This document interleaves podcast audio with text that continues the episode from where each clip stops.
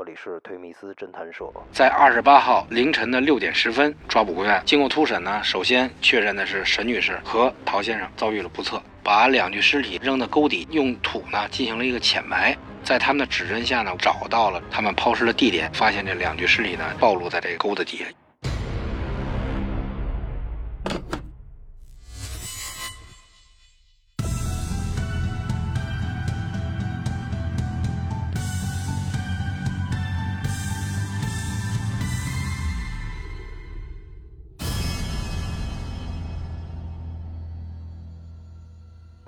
通过相关的这个技术认定啊，等于是阳光用的一张电话卡曾经使用过这个沈女士这个手机，另外有一个人拿着这个陶先生这个手机，活动范围有可能在这八号楼附近。然后我们对这阳光的这个轨迹啊进行了一个深入的复核，发现他在这个沈女士失踪前。无论是他的行车轨迹和他的这个通讯工具的轨迹，都符合跟沈女士有过交叉重叠。那么说，他在这个案发当当天跟沈女士一定是有一定的接触的。同时呢，他经常活动在家安利路一带，而且还经常这个呃有事没事的满世界乱跑。另外呢，我们围绕着这个就是可疑人员活动在明光北里这块儿。我们对这个明光北里八号楼所在的这个周边进行了一个摸排，重点是调查这个有前科劣迹、犯罪史的这些重点人。通过在这儿摸排，我们发现这个楼里头住着一个叫杨鹏的一个人。这杨鹏呢，也是通过后期通过手机的话单，还有手机持机人的一些信息分析出来，这个杨鹏，而且这个杨鹏呢，跟这个阳光有过语音通话，他的在案发当天的这个行动的轨迹位置跟阳光也相符，那么说明就是说，嗯，现在持有曾经使用过沈女士手机的这个阳光，以及现在持有陶先生手机的这个杨鹏，具有重大的嫌疑。结合这情况呢，我们马上进行研究部署，部署抓捕。啊，在二十八号凌晨的六点十分。明光北里九号楼把这杨鹏抓捕归案。六点五十呢，在这个知春东里三号楼石门这儿，把这个外出的阳光以及他爱人抓获了。找到人的下落是最关键的，是吧？人到底是活着还是怎么着？经过突审呢，首先确认的是沈女士和陶先生遭遇了不测。怎么回事呢？就是这个阳光呢，很早以前就认识这个沈女士。知道他是这个市里领导的这个这个孩子，觉得他有钱，主动的去贴靠了，去嗯跟他进行一些有益的接触吧。当得知这个沈女士有意想买一辆这个走私车的时候呢，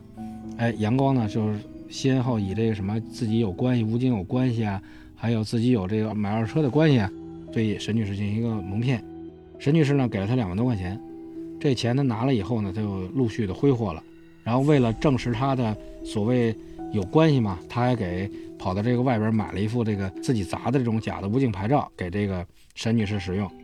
因为那会儿可能北京路上对于这个悬挂这个武装部队这个牌照这个查控啊还不是那么严，所以没有被其他的部门所发现。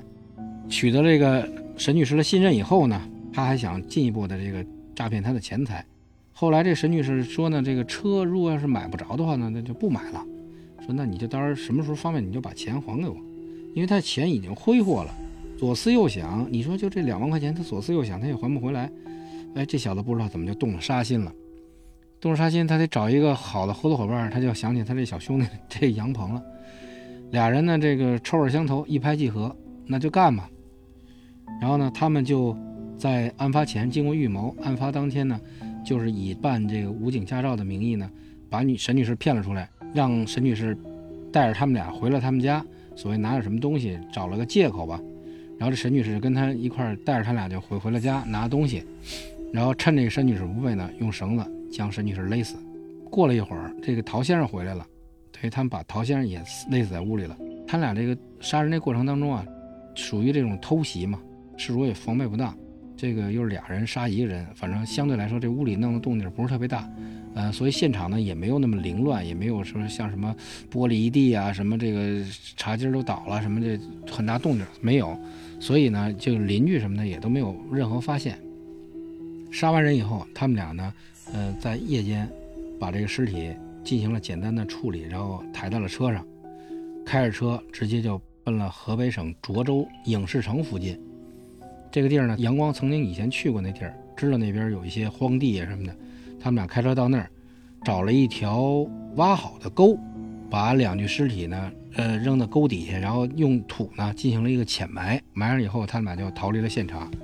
怕这个事儿败露呢，他俩之间也就没怎么再接触。按照他们俩的供述呢，我们驱车押解了嫌疑人到这个涿州影视城这一块，在他们的指认下呢，我们找到了这个。他们抛尸的地点，但是我们到那儿一看呢，那抛尸地点那个那点呢，那个沟里头已经有水了，因为可能当地这个冬季的农田灌溉啊，嗯，那个水呢大概也得过腰了。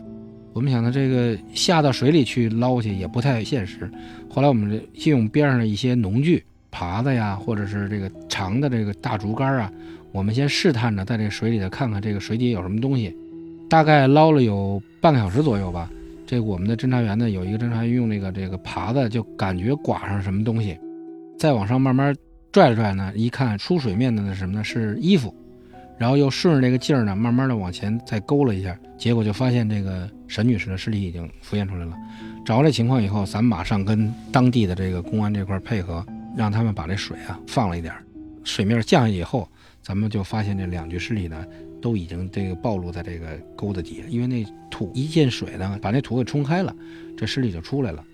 等于是咱们等于发现了这个两个，呃，失踪人员的尸体。怎么说呢？当时也挺难受的。你因为这两个人，你说挺老实巴交的，就因为买这一个车，而且认识这个不该认识的人，他们的孩子刚两岁，特别小，你这个就一下这生命就因为这个就就没了。后来回来，我们一直就说。这俩小子，你说就为了两万块钱就杀人？我们当时觉得说是不是还有一些隐隐藏的这个没有对我们说的一些案件？后来经过这个海淀分局这块深入工作嘛，也确实他们俩就是这也是初次初次作案，但是这俩人就属于比较狠，来了就干大事儿，一下杀俩人，而且这俩人就你一下这，你说就就因为这点事儿瞬间就没有了。我们后来技术部门到这个杀人的现场，就是这个沈女士他们家，进行了一个现场的复勘，只是在这个卫生间的水盆的背面，发现了一滴这个溅上去的血滴，这可能是在就是他们在杀人的过程当中，不知道是哪儿这个失主哪有哪有出血，可能溅到那儿去了。这俩小子太狠了，而且这个说白，就是大家跟与人交往的过程当中呢，一定要谨慎，凡事呢还是别贪小便宜。避免因为这个不必要的麻烦生灾祸嘛？你说这真是无妄之灾。也，就买个二手车，认识个这么一个这个杂碎，最后闹成这个，非常不好。所以说，其实我们今天讲完了这两个呃社会事件，其实都是在敦促我们说，就算我们现在这个法治社会它是布满摄像头的，但是我们仍然是要去关注女性的一个安全。正如我们开头说到那个电影《门锁》里面有一句话特别好，叫做“请不要伤害她”。那今天我们的故事差不多就讲到这里就结束了，谢谢涛哥。没问题，没问题。各位听友，咱们再准备点好的东西，大家在一块分享。对，我们下期节目就再来讲一下新的故事。那我们就再见啦，好嘞，拜拜。